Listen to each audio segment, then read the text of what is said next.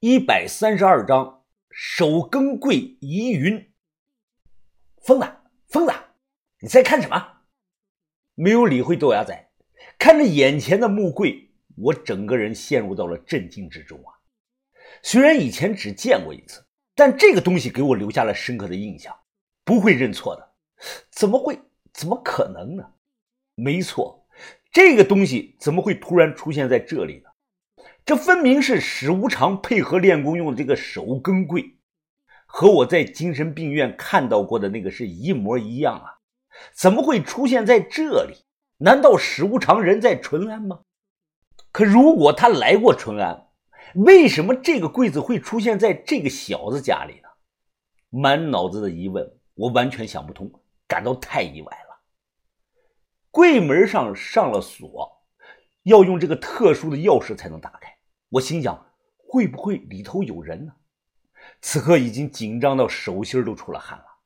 我怀着忐忑的心情上前几步，耳朵贴在柜子上听了听，内部十分的安静，完全没有一点的声音。我用力的推了一下，从这个分量上感觉啊，里头没人。牙仔，牙仔，我在这里看着，车后备箱有条绳子，你赶紧拿过来。啊！你要这个破木头柜子做什么呀？这能卖五百块钱吗？别废话，赶紧去拿！豆芽仔他立即去车上拿绳子。我抬手摸了摸柜子上这个刀雕的这个暗八仙图案，明明为木质，真实的感触啊，却比摸到这个生铁还要冰凉。这肯定是原版的真货。我上次只是仓促间看了一眼，没有仔细的研究。这个柜子肯定有很多不为人知的秘密，除了凉这一点啊，这个柜子还十分的硬。闭上眼，我脑海中不自觉地回想起了佳木斯的那一夜。当时这个柜子从四楼给扔下来，几乎没有摔坏。随后史无常跳到柜子上负手而立，他冷眼傲视江湖群雄，那一幕的画面依然是在我的眼前。很快，豆芽仔拿来了绳子。我绑了两圈后，和他往外抬。下楼梯的时候，豆芽仔涨红了脸说：“靠，是不是里头有什么东西没拿出来呀？这个破柜子怎么这么沉呢？”车太小了，后备箱装不下。我想了个招，就把这个柜子呢绑在车顶上，怕掉下来。我勒得很紧。开车的时候，我一直注意着后视镜。对于我的做法呢，豆芽仔大感不解。他不知道我偷这个破柜子回去干什么，又不是这个紫檀黄花梨做的，我也懒得解释。此时心里有种直觉告诉我，我们在淳安找宝这段时间啊，江湖上可能出了什么大事了。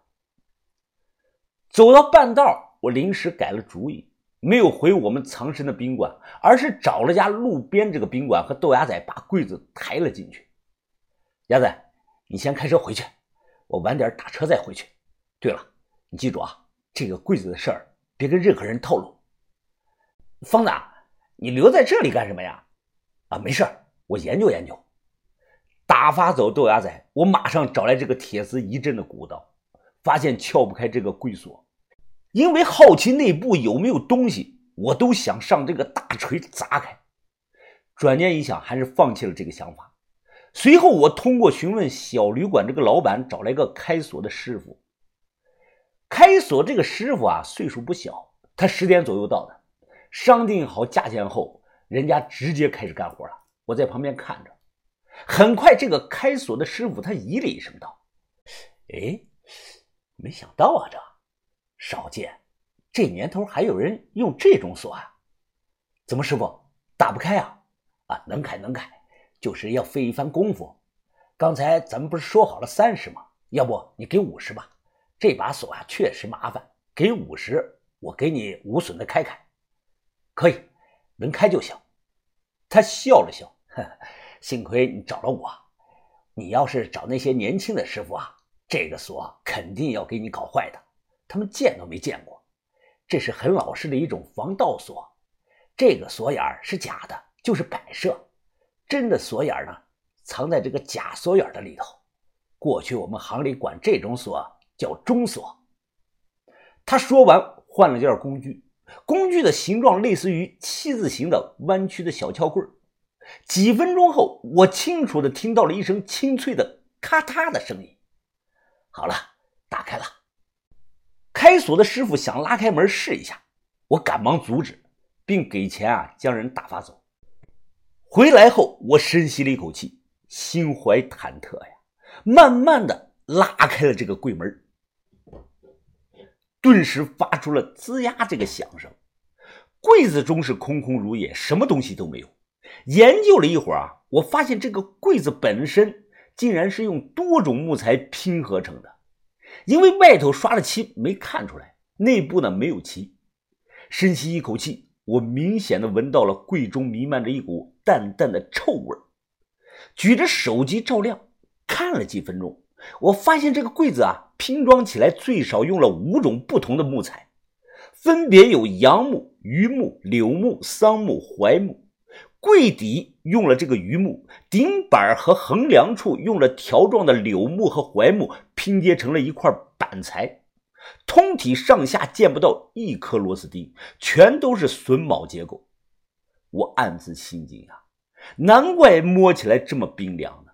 这五种木材喜欢长在阴冷潮湿的环境中，尤其这个柳树、槐树是最为厉害的。过去民间说啊，家宅不栽五阴之木，就是指这五种树。我钻进这个柜子中，反手关上了这个门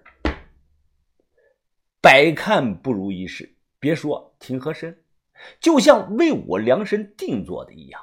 哎，这要是把柜子平放倒，再拿个枕头啊，妥妥的一张床啊。要知道那个时候史无常就是这么站在柜子中睡觉的。马上呢，我又有了新的发现。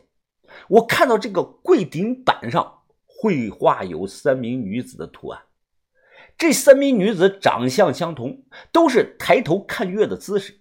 不同之处啊，在于一个人呢穿青衫，一个人穿白衫，一个人穿红衫。待了一会儿，冷的感觉要感冒了，但有一点是非常的神奇。我这两天有点腰酸背疼。在柜子里只是站了一会儿，腰酸背疼的这个感觉缓解了很多。我确定啊，不是自己这个心理作用，确实有所缓解。我想问问哲师傅，是不是最近江湖上出了什么事儿啊？但自打他加入旧武会后，我单方面就联系不上他了。转念呢，我想到了一个许久没联系过的人，阿扎。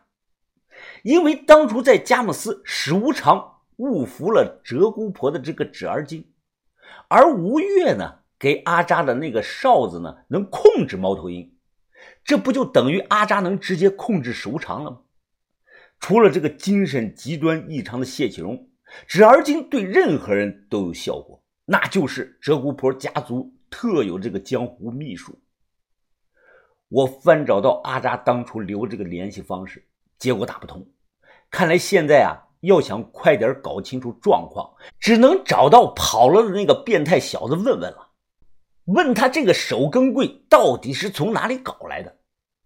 此时已经是夜里十一点多，夏水水突然打来电话，我立即接了。喂，夏云峰，你人在哪儿呢？怎么突然消失了？还有茶叔，都三天没看到他人了。哦，是这样的。我在外头办事呢，茶叔家里有急事回老家去了。你爷爷的后事操办好了没有啊？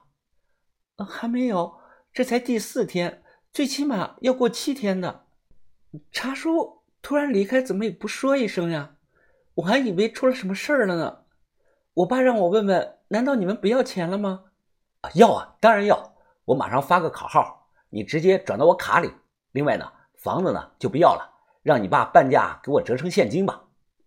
那怎么能行啊，夏云峰，你不会是想独吞吧？钱应该给茶叔才对呀。靠，你给我就行，我现在是茶叔的全权代理人，他走前啊还特意交代给我了。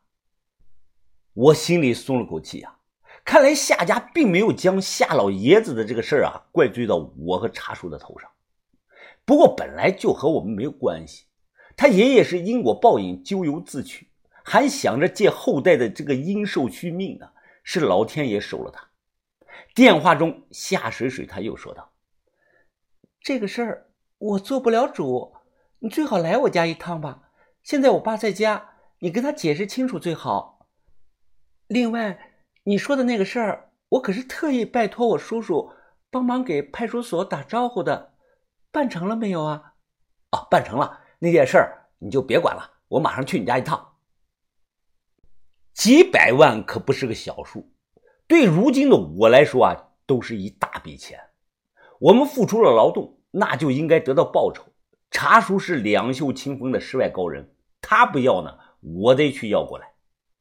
查叔走前让我捐了，至于捐不捐呢，我肯定是捐，但得先存到我的卡里，然后再慢慢的物色合适的捐助对象。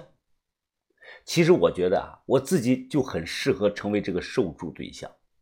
我是个没爹没妈的孤儿，从小家里穷，过生日呢从没吃过一次蛋糕。我和我奶呢都是靠着每月一百八十块钱的这个补助活的，平常大米都吃不起，就吃这个包谷面。我的衣服都是穿的亲戚家孩子替换下来的旧衣服。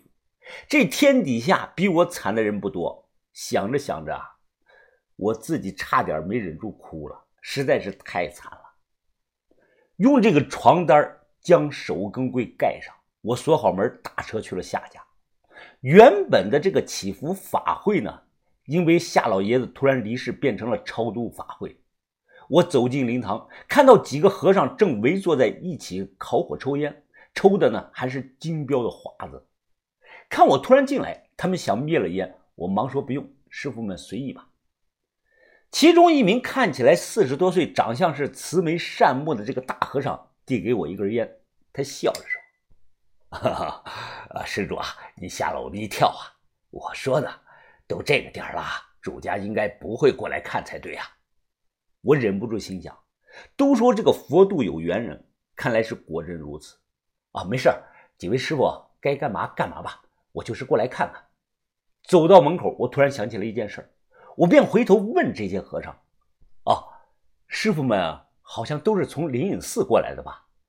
不知道你们有没有人认识一个叫于鼎成的人？”